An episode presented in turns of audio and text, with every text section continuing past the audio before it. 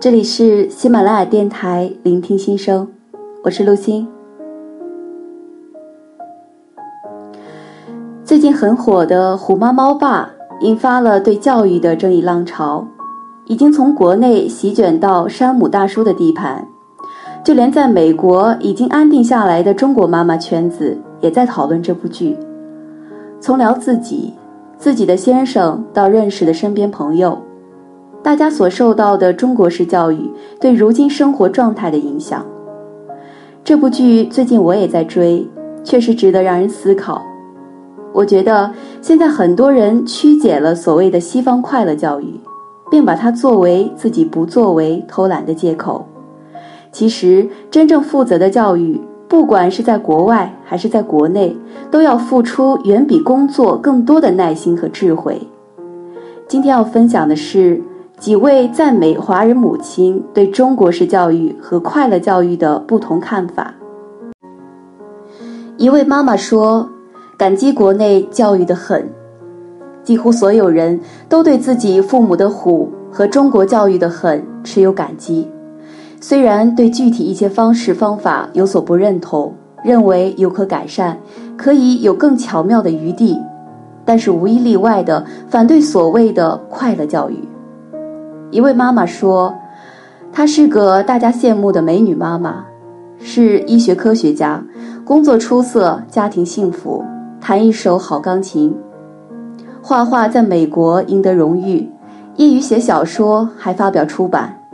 中国式教育有一些压制爱好的地方，也有一些拙的地方，比如老师对学生的罚、抄写课文多少遍等等。”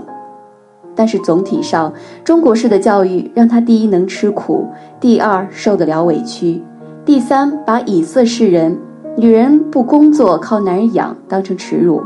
而这三样是他赢得很开心生活的根源。吃得苦，受得委屈，也是我们这些在异国他乡一路冲杀，为自己和后来华人赢得一席之地的中国女性在职场上站住脚的根本法宝。另一位如今在全美前五的高校担任教授的姐姐说，她也有两个孩子，曾经与丈夫两地分居，自己带孩子两年之久。她最喜欢的一句话就是：“生活没有捷径，吃不得苦就得不到真正的快乐。”而如果让我自己来说，我的体会就是，任何一种工作，不论是文科、理科、工科，或是做生意。没有任何事情是纯粹光靠兴趣就可以做好的。我对我的专业、我的工作都很有兴趣，但是兴趣归兴趣，在做的过程中，更多时候是要咬牙克服困难，克服了一个困难，走到了一个境界，就可以感受到比之前单纯简单的快乐更大的快乐，而更大的困难则需要更多的知识。经验、顽强不服输的精神来继续往前走。我记得我实习的时候是全公司唯一一个没有美国公民身份的实习生，我必须拿到比别人更好的成绩，才能有机会留在公司继续工作。因为我需要公司给我办工作身份，那么我的上司得特别欣赏我、看好我。才可能花更多的努力给我办理身份申请。我每天比别人做更多的工作，而且不只是感兴趣的活儿，一些琐碎的大家不爱干的活儿我也干。当时我想的正是当初参加物理奥赛的时候，我的物理老师说，成功就是需要不断的坚持，极限之后再坚持。我就想。我十五岁的时候都能咬牙完成老师布置的作业卷子，一个周末做两百道物理竞赛题，做完以为结束了，却因为做错的题目再度领到新题目重新做。我哭过，抹干眼泪，不服气，继续做。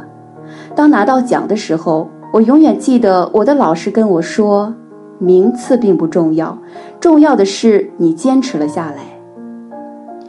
我的父母是一个外科大夫，一个是银行分析师，工作都很忙。我也是在北京出生的学生，升学压力并不大。我几乎所有的教育都来自中国的几位严格的老师，而今我非常非常的感谢他们。还有一位妈妈说，国外所谓的快乐教育，负责的说，在我认识的所有的美国人当中，没有一个家庭对他们的孩子真正实行所谓国内被误解的快乐教育。美国之所以似乎比国内压力小、生活的要好，完全不是他们的教育成功，而是二战之后作为战胜国和之前的工业化已经打好了基础，人口少而资源丰富，再加上竞争压力小，不用千万人去拼杀走独木桥，并非是教育上有捷径，在美国也是一样，每一个成功的人都是从小学有专长。并且没有一个人是不能吃苦的。我的老公是一位德国人，他大学念得非常辛苦，宽进严出，但也是凭借过硬的分数才挤进去的，学业非常沉重，期间还自己申请到美国做交换生两年，到上海一年，回去完成论文的时候，几个月天天废寝忘食，教授严厉的很。哪里是我们所说的没有压力？之前我美国的朋友 Jason 说，在美国念书看你自己。他书包有几公斤重，天天背回家做作业到很晚的。接下来讲一讲一些我身边的非华裔美国的成功人士对孩子的教育吧。第一个要说的是我孩子的儿科医生。大家都知道，在美国。医生是最受尊敬的，收入也几乎是最高的一个行业。能够在美国做专科医生是百里挑一、千里挑一的。如果在很好的医院，那就是万里挑一。可以说，他们不光智商高，情商也高，才能够冲破重重考试、面试、魔鬼的训练，才成功的成为一个医生。他对我说：“他的四个孩子，最大的十二岁，最小的四岁半。大孩子在南加最好的私立学校，中学二年级，学三种语言，弹钢琴、拉小提琴，而游泳是每天早上五点半准时起床必做的事情。孩子妈妈也是科学家，夜里有时候需要加班，所以不会早上起来给每个孩子做饭。”十二岁的姐姐自己烤面包、洗水果，吃一些带一些，在游泳池游一个小时后回来再加餐一些，然后由她把弟弟妹妹一起送上学。而最小的四岁半的孩子，如今也已经开始学西班牙语、画画、踢足球，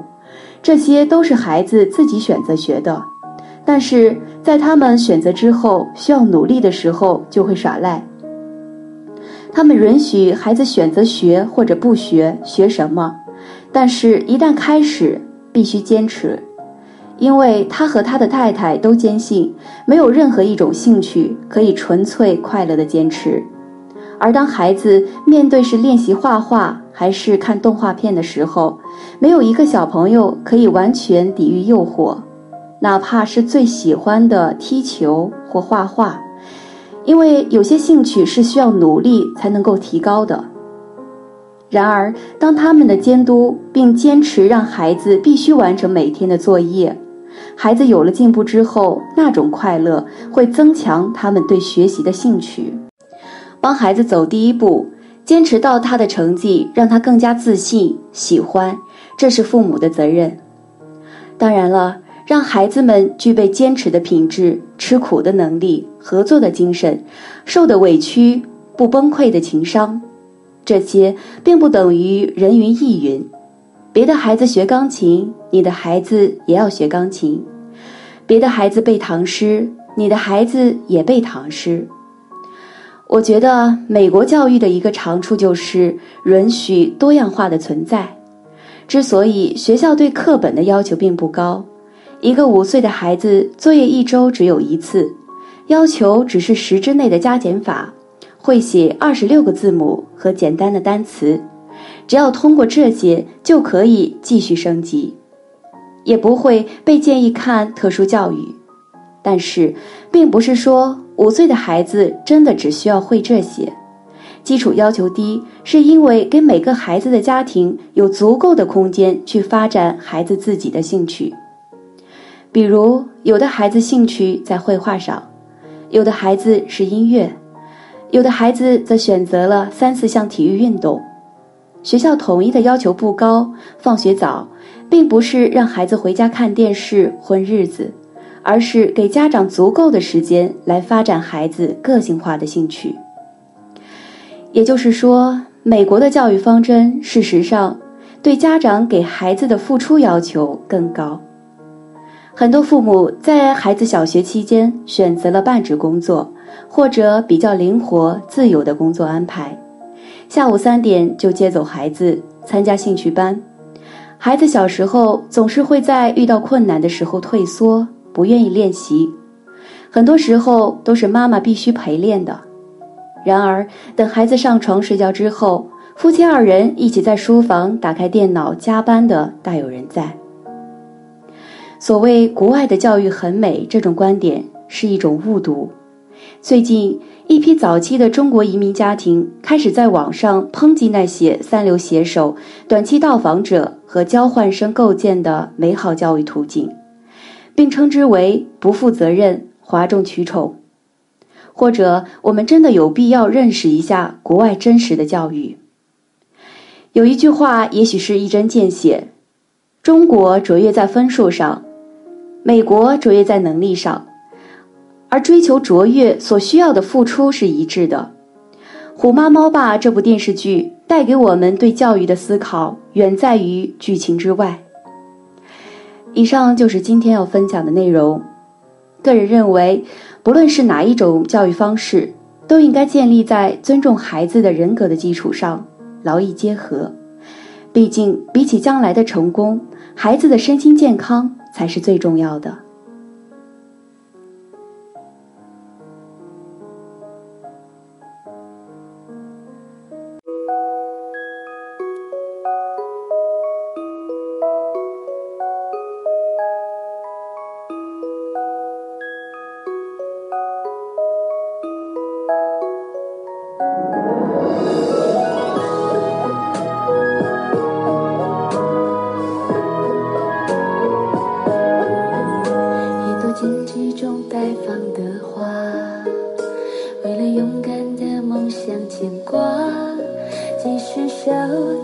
想也不退却，坚持信念不害怕。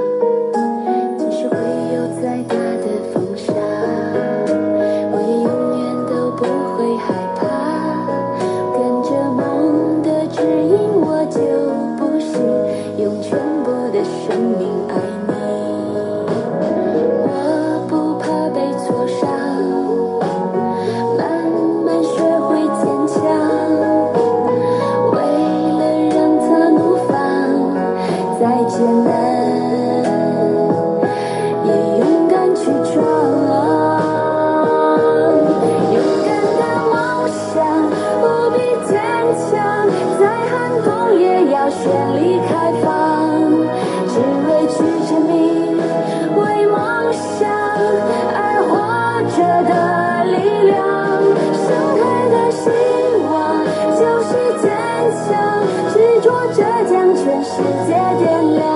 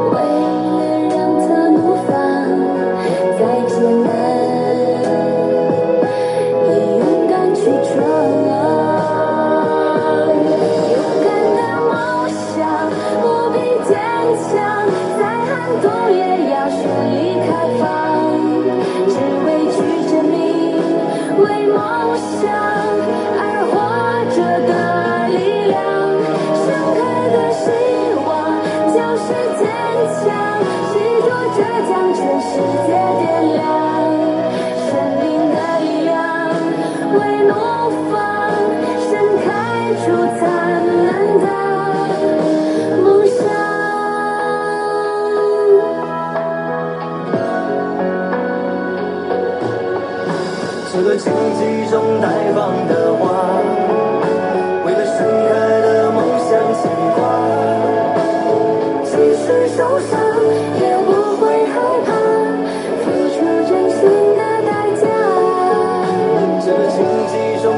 봐